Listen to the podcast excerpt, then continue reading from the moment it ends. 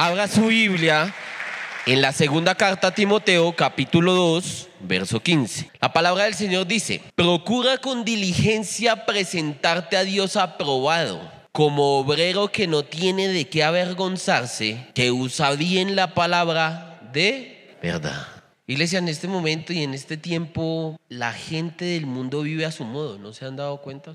Incluso nosotros hacemos lo que se nos da la gana, literalmente, todo el tiempo. Vivimos según las propias opiniones y lo peor de esto es que cada uno considera que algo es correcto. Entonces, para Pepito Pérez es correcto hacer tal cosa, pero para Juanito es correcto hacer otra cosa. Entonces, como eso está así, todo el mundo hace lo que quiere, entonces es muy difícil saber qué realmente es lo correcto. Yo no sé si a usted le ha, pasado ya de que incluso pasa nosotros como cristianos, estamos aquí en la iglesia, escuchamos a un pastor, luego salimos y de pronto vemos en WhatsApp o en alguna red social, vemos otra predica, otro pastor y dijo algo diferente, prendemos las noticias y dijeron algo diferente, estamos con la familia y dijeron algo diferente y resulta uno en medio de todo y muchas veces cuesta diferenciar qué es lo correcto y lo incorrecto. Amén. Pero la Biblia dice que Dios Dios es el único que tiene la verdad.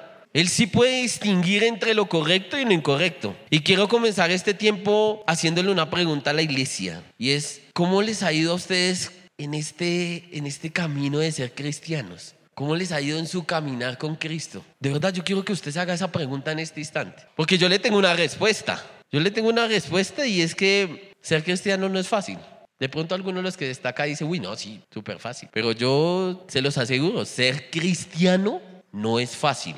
Tal vez es lo más bello y lo más hermoso que le puede pasar a un ser humano, encontrar a Cristo, convertirnos a Él, mm, pero seguir a Cristo, o sea, seguir a Cristo, aunque es esa experiencia emocionante, aunque uno dice, wow, pero me levanto en la mañana, hay días que me siento pegado a Dios, hay días que pronto no tanto, me gusta alabar, me gusta saltar, me gusta aplaudir, sin embargo, no es fácil. Y no es fácil porque requiere algo, algo particular. Esto requiere negarnos a nosotros mismos. Esto requiere tomar la cruz, dice la palabra. Esto requiere adquirir un compromiso, porque usted no hace un compromiso con el que se para acá. Usted hace un compromiso con el Dios de lo alto, con el que creó el cielo y la tierra. Esto requiere tomar decisiones y determinaciones firmes, radicales. Ser cristiano requiere que tú tomes una decisión, la tomaste y punto, no te vuelves para atrás, no miras hacia atrás. Entonces no es fácil, se requiere hacer un esfuerzo, se requiere esforzarse. Y muchas veces esto que estoy diciendo es difícil al final. Es difícil negarse a uno mismo.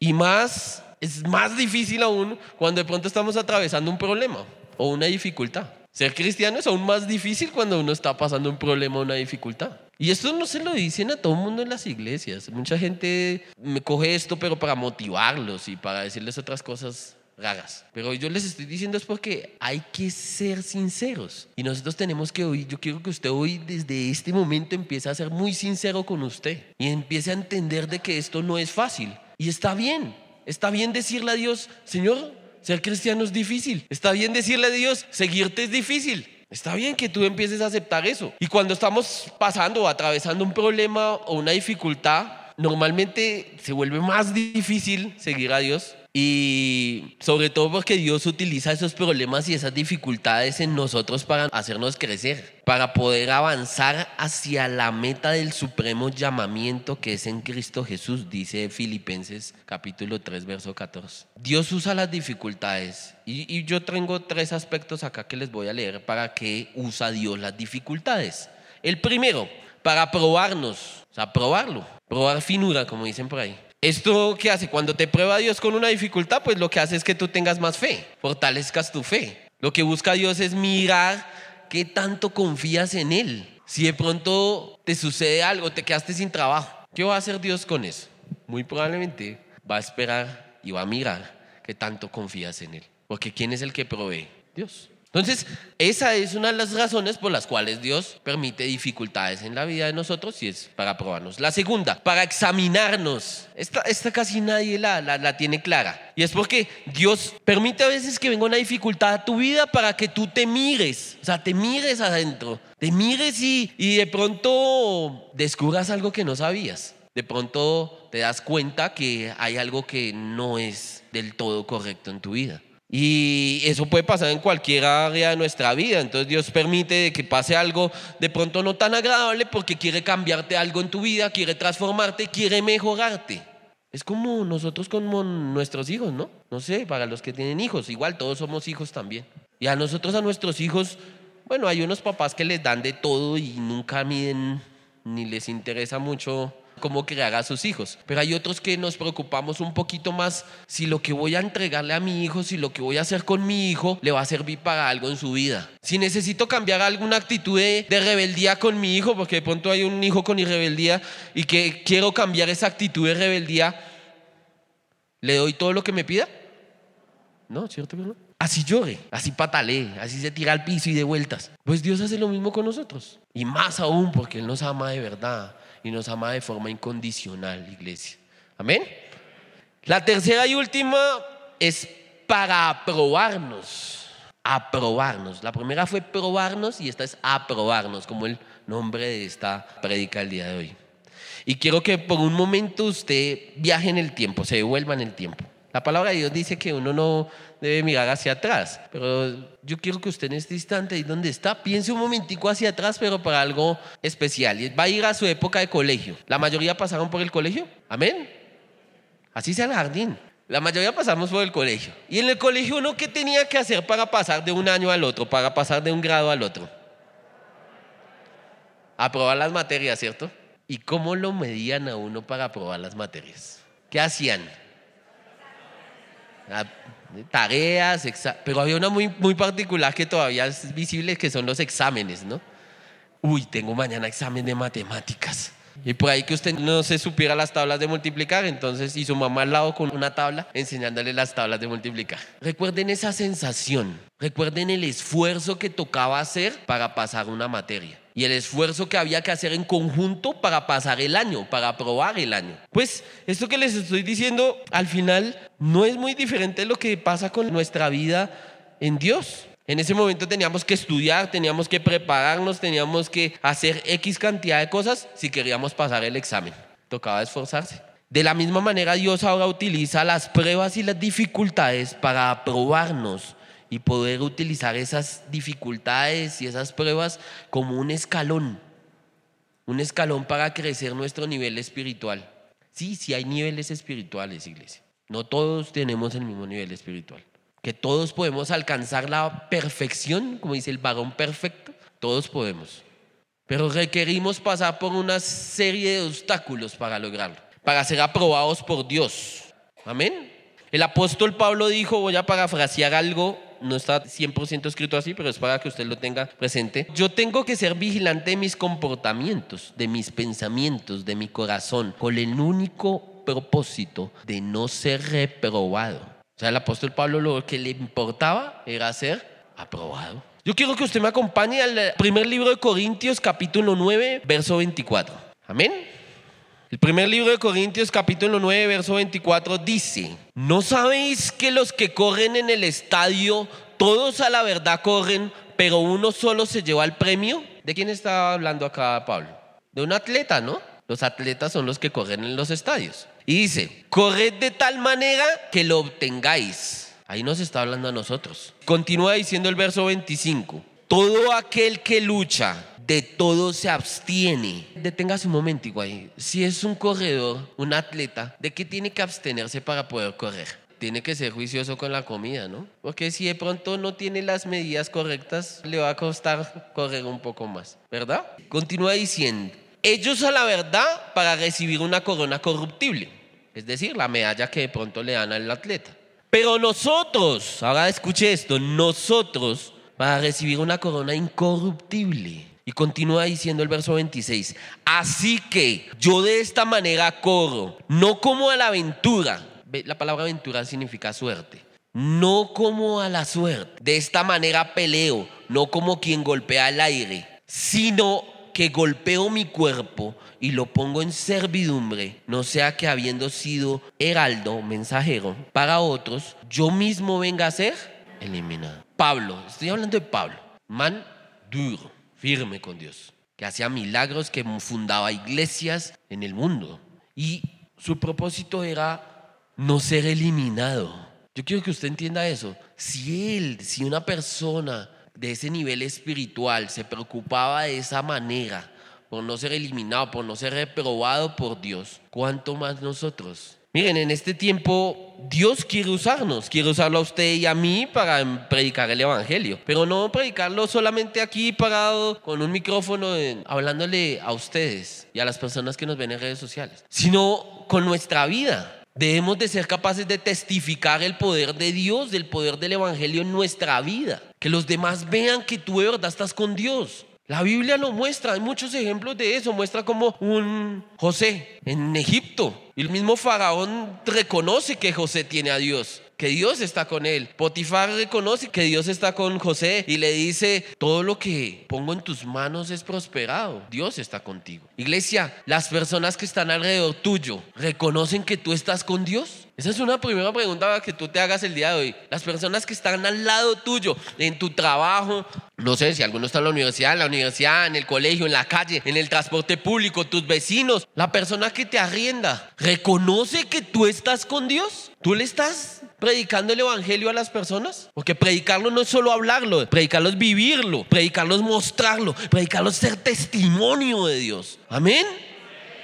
Entonces, miren, cuando el apóstol Pablo le habla esto a Timoteo, utiliza una palabra que el primer verso que leímos eh, apenas iniciamos, dice procura, dice procura con diligencia. ¿Qué quiere decir procura? Uno diría, bueno, procura es como inténtalo. Uno lo asociaría a inténtalo. Sin embargo, si ustedes buscan en el diccionario, procura no es inténtalo. Procura significa y quiere decir que tienes que hacerlo con esfuerzo. Con esfuerzo.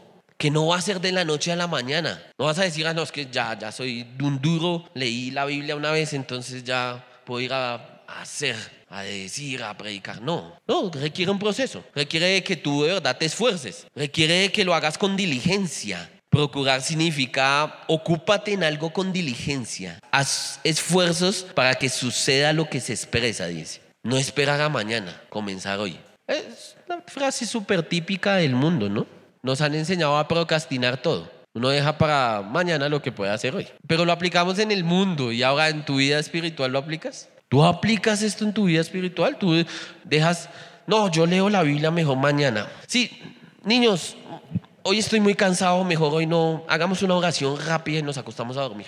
Hoy no leamos. Ah, eso lo hacen muchos, yo lo he hecho. para que no se sorprendan, yo lo he hecho. No me siento orgulloso de eso. Estoy aquí precisamente porque sé que esto está mal. Porque al que estoy dejando de lado es a quién? A Dios. Lo único que es valioso, lo único que importa. Entonces, debemos de ocuparnos de nuestra salvación. Y eso es algo que se necesita hacer ya. Pablo se lo decía con un sentido de urgencia a Timoteo hace casi dos mil años. Oye, ya, empieza, hazlo. Hoy Dios se lo está diciendo a ustedes en este instante con más urgencia. Lo necesitamos ya. Usted necesita ocuparse de su santidad en este momento, no mañana. No espera, ah, no, es que yo me, yo cambio dentro de un mes. Espéreme que estoy haciendo unas cositas. Todavía no he logrado dejar la moza, todavía no he logrado dejar tal cosa, no, todavía hago esto, no he podido perdonar a ese. Y Dios lo que está diciendo es que en este momento tú te ocupes de eso. En este momento seas capaz de decir, ¿sabes qué Dios? A partir de hoy voy a mirarte y cada paso que doy voy a mirar a los lados si lo estoy dando en santidad. Voy a preguntarme si lo que estoy haciendo está en santidad. De resto no te muevas. Es preferible no caminar a caminar haciendo lo malo. Iglesia, ser aprobados por Dios es pasar la prueba al final, cualquiera que sea. Yo les traigo un ejemplo precisamente del apóstol Pablo. El apóstol Pablo, antes de ser ejecutado, o sea, él, él fue ejecutado, lo mataron. Antes de eso, él escribió en la segunda carta a Timoteo, vaya hacia la segunda carta de Timoteo, capítulo 4, el último capítulo. Quiero hacer acá un paréntesis y lo invito, usted que le gusta leer la palabra y que a veces no sabe qué leer, lo invito a que lea toda la segunda carta a Timoteo. Son solo cuatro capítulos, no se vaya a quejar por leer eso. Léala. Y trate de leerla de muchas formas. Léala de corrido, un día lee un capítulo, otro día otro. Léala, de pronto más de una vez, no se va a demorar nada, pero es importante, ahí les queda la tarea. Amén.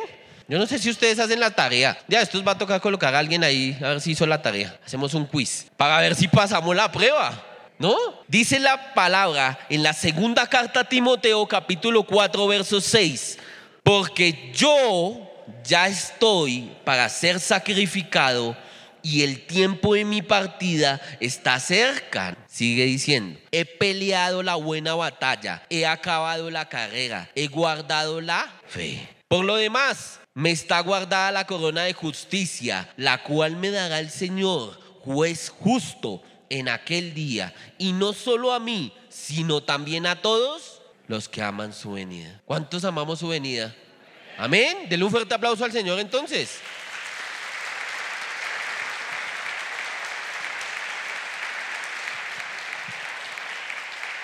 ¿Cómo podríamos resumir esos tres versos que acabamos de leer? Pablo diciendo, pasé la prueba, lo logré. Sí, lo logré. Eso es lo que está diciendo, lo logré. Voy a recibir mi corona, voy a seguir recibir mi premio. ¿Y el premio de quién? Del más alto, de Dios. Amén. Miren, la pregunta a veces es si existe alguna forma, algún modo de saber con certeza si nuestra vida está siendo aprobada por Dios. ¿Ustedes creen que sí existe o no existe? Pues yo quiero decirles que sí existe, para el que lo duda. ¿Y saben cuál es? La palabra. Esta es la forma de saber si usted está siendo aprobado y su vida es aprobada delante de Dios. Y está escrito, mire, Jesús dijo, al que oye mis palabras y no las guarda, yo no le juzgo. Porque no he venido a juzgar al mundo, sino a salvar al mundo, dice. Y continúa diciendo, el que me rechaza y no recibe mis palabras, tiene quien le juzgue. La palabra que ha hablado ella le juzgará en el día postrero. ¿Sabe quién nos va a juzgar? Esto. No nos va a juzgar Dios. Esto es lo que nos juzga a nosotros. Está escrito. Usted toma la decisión de hacerlo o no hacerlo. Usted toma la decisión de creer o no creer. Yo le puedo acá decir un montón de cosas y traer muchas personas que de pronto hablen más bonito y les digan y recibe, recibe, recibe. Pero la decisión siempre va a ser suya. Usted toma la decisión de creer o no creer. Eso está escrito en Juan capítulo 12, verso 47 al 48, para que lo anote y después lo lea con más calma. Miren, la única seguridad para saber si somos aprobados por Dios es vivir en obediencia a su palabra. Eso es ser obediente. Ser obediente es cumplir la palabra. La cuestión fundamental es, y lo que debemos de nosotros preguntarnos hoy, y que quiero que usted a partir de este instante empiece a preguntárselo, y es si existe en nuestra vida conductas que la palabra de Dios reprueba. ¿Qué hay en tu vida o en mi vida que a Dios no le gusta? ¿Qué hay en tu vida que a Dios le fastidia, que aborrece, que no aprueba. Eso es lo que debemos de preguntarnos, ¿qué hay en nuestra vida que definitivamente delante de los ojos de Dios no es correcto? Y asociada a esa pregunta tú te podrías o nos podríamos hacer otra pregunta en este momento y es que si lo que estamos viviendo y como estamos viviendo realmente es la voluntad de Dios revelada a través de su palabra. Muchos hemos y ustedes han escuchado muchas veces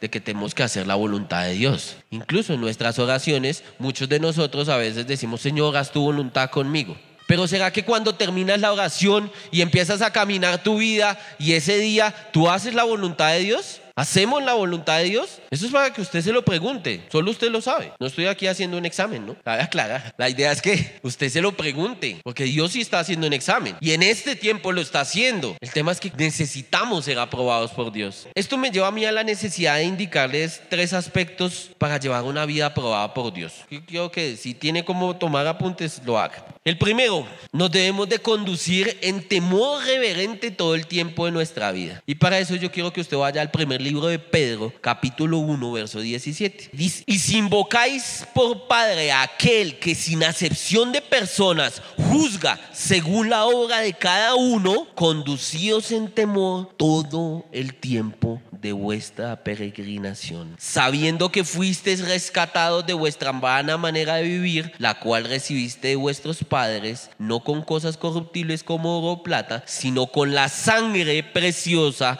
de Cristo, como de un cordero sin mancha y sin contaminación, ya destinado desde antes de la fundación del mundo, pero manifestado en los postreros tiempos por amor a vosotros, y mediante el cual creéis en Dios quien le resucitó de los muertos y le ha dado gloria, para que vuestra fe y esperanza sean en Dios. Amén y amén. Dice la palabra del Señor, conducidos en temor todo el tiempo, porque Él juzga sin acepción de qué. ¿Y qué juzga? ¿Según qué? Las obras. Hemos escuchado que la salvación no se gana por obras y efectivamente no se gana por obras. Pero los premios de Dios sí se ganan por obras. Dios es justo y mira cómo cada uno de nosotros se comportó, qué hizo bien y qué hizo mal. Entonces, nuestra decisión hacer lo correcto, ¿o no? Amén. Segundo punto, Es tiempo de ocuparnos de nuestra salvación con temor y con temblor. Si no, este man me está asustando. No, así está escrito. Yo quiero que vaya ahí antecito al libro de Filipenses capítulo 2, verso 12. Libro de Filipenses capítulo 2, verso 12 y 13 dice, Por tanto, amados míos, como siempre habéis obedecido, no como en mi presencia solamente, sino mucho más ahora en mi ausencia, ocupados de vuestra salvación con temor y temblor. Porque Dios es el que en vosotros produce así el querer como Él hacer, por su buena voluntad. Yo estoy seguro que a muchos Dios nos ha dicho qué hacer y nosotros no lo hacemos. No lo hacemos. Dios a veces, tú tienes de pronto un familiar enfermo, de pronto a veces tienes una persona en tu casa eh, o cercano al que tienes que hablarle y que Dios te dice, oye, háblale, dile, muéstrame. De pronto algún enfermo que dice, ve, ve y ora por él. Y no lo hacemos. Ay, no, es que yo no me siento capaz, me da miedo. Y sacamos un montón de excusas. ¿No? Sucede. Sin embargo, acá Dios está diciéndonos que hemos de ocuparnos de nuestra salvación con temor y con temblor. Temor, temor a quién? Al único que hay que tenerle miedo. La palabra dice claramente que a Dios sí es al único que deberíamos de tenerle temor, porque el hombre que puede hacer el hombre me mata, me quita la vida física, pero dice la palabra que Dios puede coger tu alma y lanzarla al infierno, y es el único que puede hacer eso. Entonces, ¿a quién le deberíamos tener miedo? A Dios. Por último, el tercer aspecto, a seguir la santidad sin la cual nadie verá al Señor. Somos llamados a seguir la santidad sin la cual nadie va a ver a Dios. Nadie. Usted con su cara bonita no va a ver a Dios solo por ser bonito, solo por venir aquí a la iglesia, solo por de pronto dar los diezmos, ofrendas, primicias. No, no vamos a ver a Dios si no seguimos en santidad. Y quiero que lo lea usted mismo. Abra el libro de Hebreos, capítulo 12, verso 14. Amén.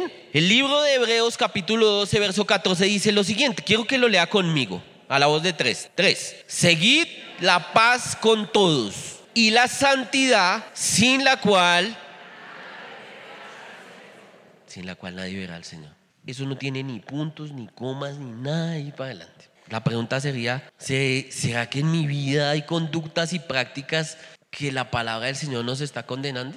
Yo puedo estar seguro de que, que pronto estoy siendo reprobado con Dios al leer esto.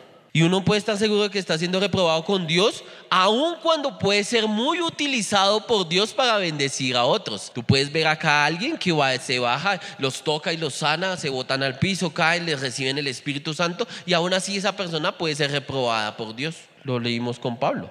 Entonces no se mide por eso, se mide por santidad. Se mide por santidad. Y este es tiempo de que nosotros busquemos santidad. Entonces nosotros necesitamos, y yo quiero que usted hoy en este momento y lo que va a pasar hoy de ahora en adelante en este instante, necesitamos que usted empiece a revisar su vida y abrir su corazón para que Dios escudriñe lo que hay en su corazón. Si se necesita eso, necesitamos ser confrontados y juzgados permanentemente por la palabra de Dios. Qué bueno es que a mí la palabra me juzgue en este momento y no cuando esté delante del trono de los cielos y me den una patada y caiga al infierno. Sí, suena duro, pero es verdad. Y eso es lo que necesito en este instante. Usted necesita ser confrontado en este momento. Usted necesita juzgar su vida todos los días con la palabra. Porque va a esperar al último instante. Porque va a esperar al momento que ya no va a poder hacerlo. No va a poder cambiar nada en su vida. Y estamos a esto de que suceda. Muchos digan, no, todavía falta que se cumplan tales y tales señales y todavía falta esto y esto. Sí, muéstrame dónde dice que todavía falta algo. ¿Acaso usted ya habló con Dios y Dios le dijo cuándo venía? Es que se nos olvida quién es Dios. Se nos olvida quién es Dios. Iglesia, es necesario humillarnos delante de Dios. Sí es necesario. Es necesario corregirnos, que Él nos corrija. Es necesario confesar nuestros pecados. Es necesario apartarnos de aquello que no es la voluntad de Dios. Así no te guste. Por eso empezaba preguntándoles si les ha parecido fácil o difícil la vida cristiana.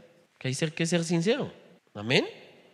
Entonces, en conclusión, de todo esto que hemos hablado, debemos de cumplir estos tres aspectos. Debemos conducirnos en temor reverente todo el tiempo de nuestra vida, debemos ocuparnos de nuestra salvación con temor y debemos de seguir la santidad sin la cual nadie verá al Señor. Y para terminar yo quiero leerles dos versos. Vaya al libro de Salmos capítulo 26 verso 2. Salmos capítulo 26 verso 2 dice, escudriñame, oh Yahweh, y pruébame. Examina mis íntimos pensamientos y mi corazón. Yo quiero que se vaya un poquito más adelante, vaya al Salmo capítulo 139. Salmo capítulo 139, vamos a leer desde el verso 23. Y quiero que lo lea en voz alta a la voz de tres. Amén. 3. Examíname, oh Dios, y conoce mi corazón. Pruébame y conoce mis pensamientos. Y ve si hay en mí camino de perversidad. Y guíame en el camino eterno. Amén. ¿Quién dijo esto? David. David buscaba que Dios lo examinara todos los días, le hiciera ese examen todos los días para saber si era aprobado o no era aprobado. Amén. Y eso es lo que nosotros debemos de buscar todos los días que Dios nos examine. Lo que pasa es que también nos da miedito decirle eso, porque muchos de nosotros sabemos que estamos haciendo mal y aún así lo seguimos haciendo. Entonces no vamos a ser capaces de acercarnos a Dios y decirle, Señor, examíname, porque sabes que estás haciendo mal. Pero ¿qué tal si desde hoy lo hacemos? ¿Qué tal si desde hoy hacemos que Dios, así nos volvemos como ese David, que buscábamos ser siempre aprobados por Dios? Así ese David buscaba ser siempre aprobado por Dios porque hoy usted no se pone de pie en este momento y buscamos ser aprobados por Dios. Sé que de pronto esta prédica no es algo emocional, no es tan motivadora. Esta de pronto parece como si le estuvieran dando a uno látigo. Pero, pero es que cuando yo leía Hebreos, preparando esto y leía Hebreos, decía, wow, sin santidad no voy a ver a Dios, punto. No hay una coma, no dice nada más, dice que sin santidad no lo verás. Y mi anhelo sí es verlo. Yo no sé cuál es el anhelo de cada uno de los que está acá, pero el mío, el mío, mi anhelo sí es ver a Dios. Mi anhelo sí es acercarme a Él, que me escuche. Mi anhelo sí es mejorar cada día. Que a veces duele cuando lo hace tropezar a uno y pum, cae uno y dice, ¡guau! Dolió. Sí, a veces duele. Y a veces duele, duele bastante. Mira, ¿y dónde está usted? La pregunta que usted se tiene que hacer en este momento, la primera pregunta es si usted es aprobado por Dios en este instante. Y hágasela a usted, no se la haga a su esposa, no la mire y, ¿sí, lo que están diciendo? Ni a su esposo, no. Hágasela a usted, usted mismo. Hágase la pregunta si usted es aprobado por Dios en este momento. Y respóndasela a usted mismo delante de Dios. Yo le voy a leer algo que está en Apocalipsis capítulo 3. Uy, Apocalipsis, Andrés mencionó Apocalipsis. Sí, es dura. Apocalipsis capítulo 3, verso 15 dice, yo conozco tus obras, que ni eres frío ni caliente. Ojalá, ojalá fueres frío o caliente. O vea, el mismo Dios te dice, ojalá usted no me hubiera conocido. Ojalá, ojalá usted fuera un frío, un impío más. Eso lo está diciendo ahí. Ojalá usted fuera un impío. ojalá usted estuviera caliente pero un siervo de Dios. Y continúa diciendo, pero por cuanto eres tibio y no frío ni caliente, te vomitaré de mi boca. Sí, es difícil leer esto. Es duro. Y créanme que al primero que le pegas a uno. El punto es, ¿te vas a quedar esperando a que Dios te vomite? Iglesia, ¿te vas a quedar esperando a que Dios te vomite? De pronto alguno de ustedes diga, no, a mí ya me vomitó. Pero si estás aquí hoy, no es precisamente para juzgarte y decirte, ah, Dios ya te vomitó, no. Precisamente es para que tomes una decisión y no sigas en la mitad.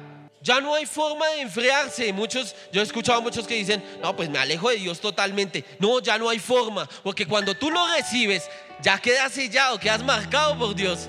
Dice, Él ya me recibió, colocó un sello. Ya no te puedes volver frío. Lo que te vas a volver es un tibio, un tibio de miedo. Tienes que calentarte con el fuego del Espíritu de Dios. Yo quiero que ahí donde está, usted cierre sus ojos un momento. Porque así como lo dice también Apocalipsis, como lo dice la palabra, es momento de volver al primer amor. ¿Y quién es nuestro primer amor? Dios es tu primer amor. Entonces ahí donde está, cierra tus ojos. Y mientras yo te voy a decir algo, donde lo que tú vas a pensar, no hagas una oración cualquiera, solamente dile, Señor, te amo. Dile ahí, te amo, Dios. Tú tienes, cada uno tiene una forma de acercarse a Dios, cada uno tiene una forma de hablarle, cada uno tiene una forma de tener intimidad con Dios. Y hoy te pido que te acerques a Él y digas, Señor, yo necesito volver al primer amor. Señor, yo necesito sentir tu calor, yo necesito sentir tu abrazo, yo necesito sentir a ese papá bueno que hoy me dice, tranquilo hijo, yo te perdono. Mira, de pronto algunas cosas de las que estás viviendo en este momento de tu vida no son más que una prueba que el Señor permitió que llegara a ti. De pronto una prueba para evaluarte, como lo hablábamos. Y si logras superar esa prueba, vas a ser aprobado. Piensa en eso que estás viviendo en este momento. Yo no sé la situación de cada uno de ustedes. De pronto hay uno que otro conozco algo. Pero ustedes sí conocen lo que están viviendo.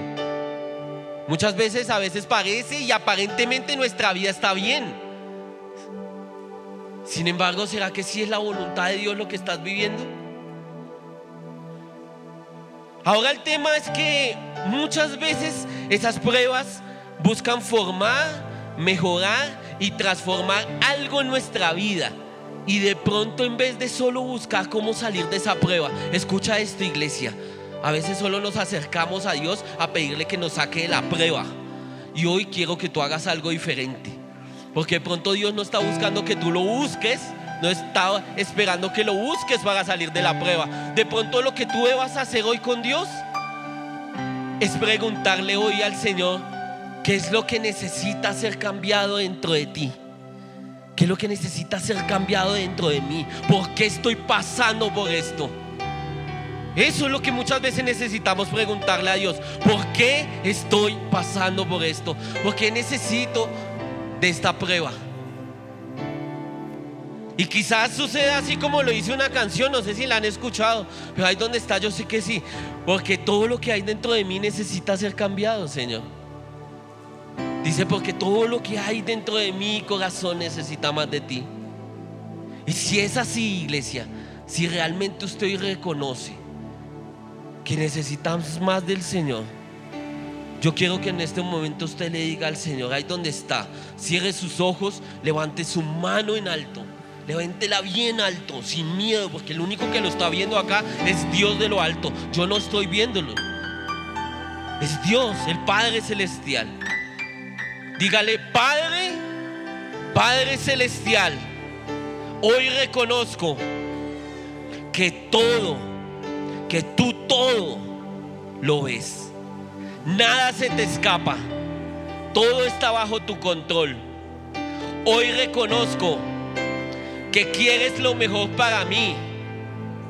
Y te pido perdón por muchas veces dar por hecho mi salvación, aún sabiendo que necesito cambiar cosas en mi vida para ser aprobado delante de ti. Yo quiero que se lo diga fuerte, iglesia. Dile fuerte. Levante su mano bien alto y dígale, Señor, yo quiero ser un hijo comprometido contigo. Padre, quiero ser un hijo que te sirve. Quiero vivir en santidad. Ser uno que siempre camina junto a ti, Padre. Derrame su corazón ahí delante de Dios, iglesia. Entréguele todo lo que es. Porque ¿qué somos sin Dios? Dile, Señor, te entrego todo lo que soy hoy. Te entrego mi vida, te entrego mis problemas, te entrego mis dificultades. Yo quiero volver hoy a ti. Y para volver a Dios tienes que soltar eso que amas. Tienes que soltar lo que más amas. Si es tu trabajo, si es tu forma de ser. No sé qué sea lo que más amas. Tu orgullo, la mentira, la fornicación. No sé qué sea. Pero hoy tienes que soltarlo porque te tienes que acercar al Padre y decirle, Señor, te amo y te necesito el día de hoy. Necesito tu santidad porque yo quiero verte. Dile, Señor, yo quiero verte. Yo quiero verte. Yo quiero disfrutar de tu presencia en mi vida. Yo quiero disfrutar de tu presencia en mi casa. Yo quiero disfrutar de tu presencia en mis hijos. Yo quiero disfrutar de tu presencia al acostarme, al levantarme, al comer, al caminar. Yo quiero que me acompañe, Señor. Díselo. Díselo hoy. Ahí donde está, quiero que escuche lo siguiente, iglesia. En la antigüedad, cuando, cuando se instauró el sacerdocio en el pueblo de Israel, Dios dijo cómo se tenían que vestir los sacerdotes. Y tenían una vestimenta específica, iglesia. Y esa vestimenta específica incluía algo muy especial. Decía que tenía que estar marcado con un sello del sacerdote. Y ese sello era una diadema que tenía. Una diadema que le ponían al sacerdote. Una diadema, no cualquier diadema. Esa diadema tenía que ser de oro fino. Una lámina de oro fino en, el, en la frente. Pero lo más importante de lo que significaba esa diadema es que tenía escrito algo. Y eso que tenía escrito esa diadema en el sacerdote en esa época es lo que necesitamos que Dios escriba en tu frente, en mi frente el día de hoy. Y decía, santidad a Yahweh. Esa era la marca que le ponían al sacerdote en su frente, con una diadema de oro. Iglesia, hoy ahí donde estás, cierra tus ojos, levanta tus manos, porque yo hoy te invito a que tú y yo como sacerdotes de nuestras casas, permitamos que Dios coloque ese sello de santidad en nuestra vida. Porque sin, sin, ese sello de santidad en nuestra vida no vamos a ser aprobados. Yo quiero que hoy tú hagas un compromiso con, con Dios. Haz un compromiso conmigo hoy y busquemos a Dios y recibamos el Espíritu Santo. Ahí donde está cada uno de ustedes, recibe el Espíritu de Dios. Abre tu corazón, abre lo más profundo de tu mente. Eso que te impedía recibir al Espíritu para vivir en santidad, se va en el nombre de Jesús. Ahora recibe el Espíritu de Dios. Recibe el Espíritu de Dios, iglesia. Recibe eso tan preciado que el Dios de lo alto nos dio. En este momento hazlo. Porque es el único que nos puede dar la fuerza para vivir en santidad. Díselo, Señor, necesito de tu espíritu. Porque es el único que me puede dar la fuerza para vivir en santidad. Yo quiero que abra su boca más fuerte, sus labios, así como de pronto ha gritado para otras cosas. Así como de pronto cuando pasa algo del mundo y grita gol. Diga Yahweh, en el nombre de Yeshua, hoy recibo tu espíritu, el espíritu de todo poder que me da la fuerza para vivir en santidad.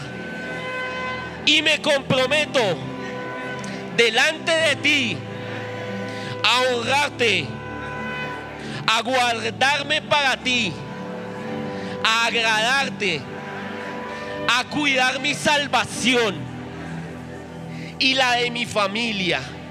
En el nombre poderoso de aquel que derramó su sangre para mí. Gracias Señor.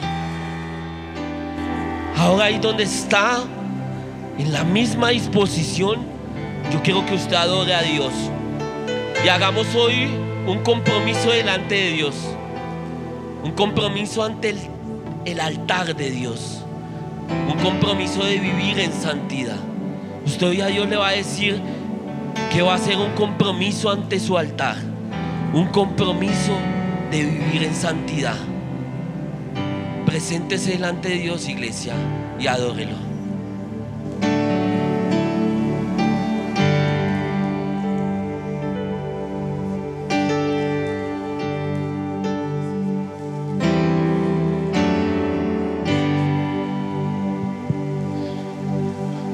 Iglesia, levantemos nuestras manos. Hoy por voluntad le pido que haga un compromiso delante del Señor. No porque sea una orden o se lo imponga, sino que lo genuinamente y de corazón. Y el que lo quiera hacer le pido el favor de levantar sus manos.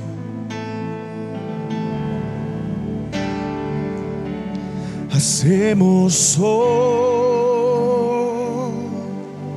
ante tu altar. Un compromiso de vivir en santidad. Hacemos hoy ante tu altar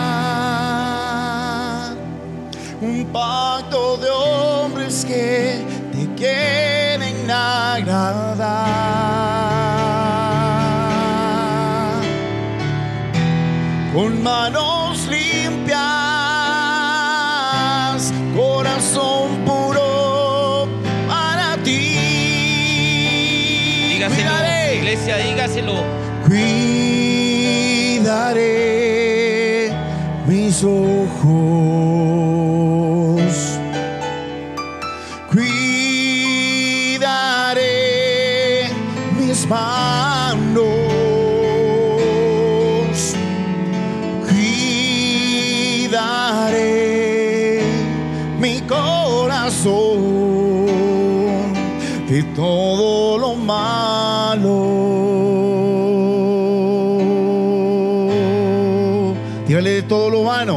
De todo lo vano.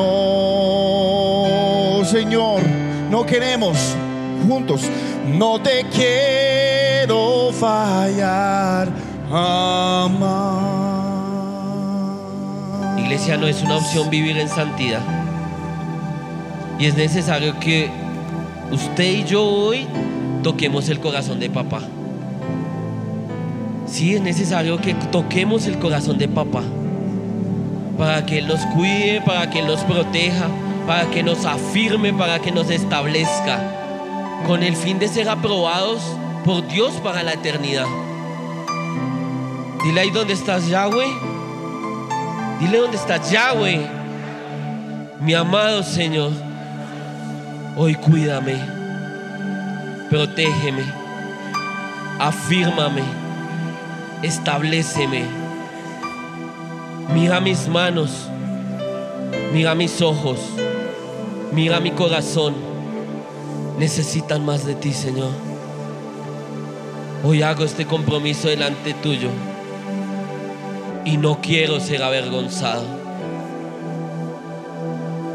Dígale de nuevo, iglesia, hacemos hoy ante tu altar un compromiso de vivir en santidad.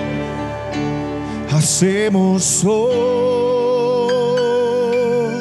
ante tu altar un compromiso de vivir en santidad. Hacemos hoy ante tu altar un pacto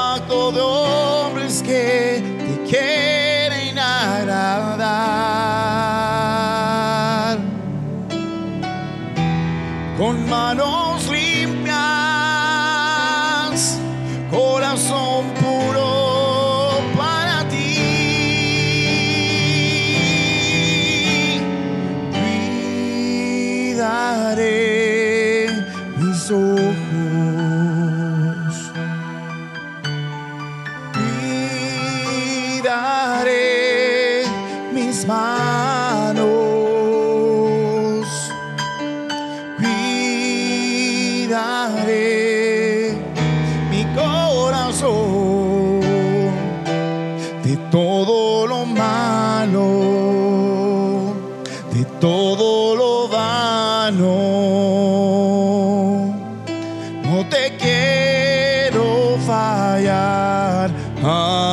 Una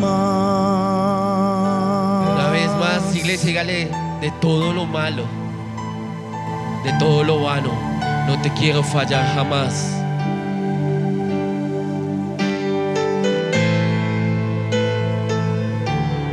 Amado Padre Celestial, estamos aquí delante tuyo y te damos toda la gloria y la honra, Señor. Te damos gracias por permitirnos estar en este lugar. Gracias, Señor, por permitirnos de nuevo acercarnos a ti y volver a nuestro primer amor. Ahora enamóranos, Señor. Enamóranos, Señor. Derrama tu espíritu en nuestra vida. No pases de largo hoy desde tu pueblo, Señor. No pases de largo hoy, Señor. Porque necesitamos de ti cada día más. Necesitamos de ti cada momento especial. Necesitamos que tengas el control de toda nuestra vida. Necesitamos, Señor, un poco más de ti el día de hoy.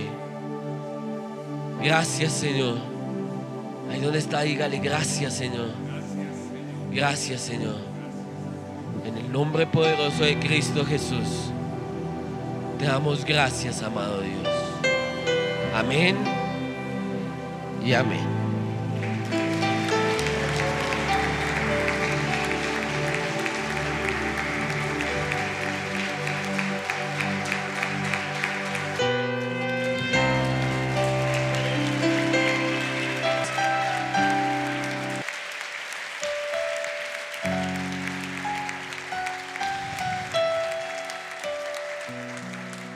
Iglesia, ¿y dónde está? Cierre sus ojos un momento. Levante sus manos al cielo. Después de ser santificados y entrar en obediencia perfecta delante de Dios, a mí no me queda más sino bendecirlos. Tal y como dice la palabra en aquellos que guardan sus mandamientos. Iglesia, bendita serás tú en la ciudad y bendita en el campo. Bendito el fruto de tu vientre, el fruto de tu tierra, el fruto de tus bestias, la cría de tus vacas y los rebaños de tus ovejas. Benditas serán tu canasta y tu arteza de amasar. Bendita tu alacena, iglesia. Bendita serás tú en tu entrar y bendita en tu salir. En el nombre poderoso de Jesús. Amén.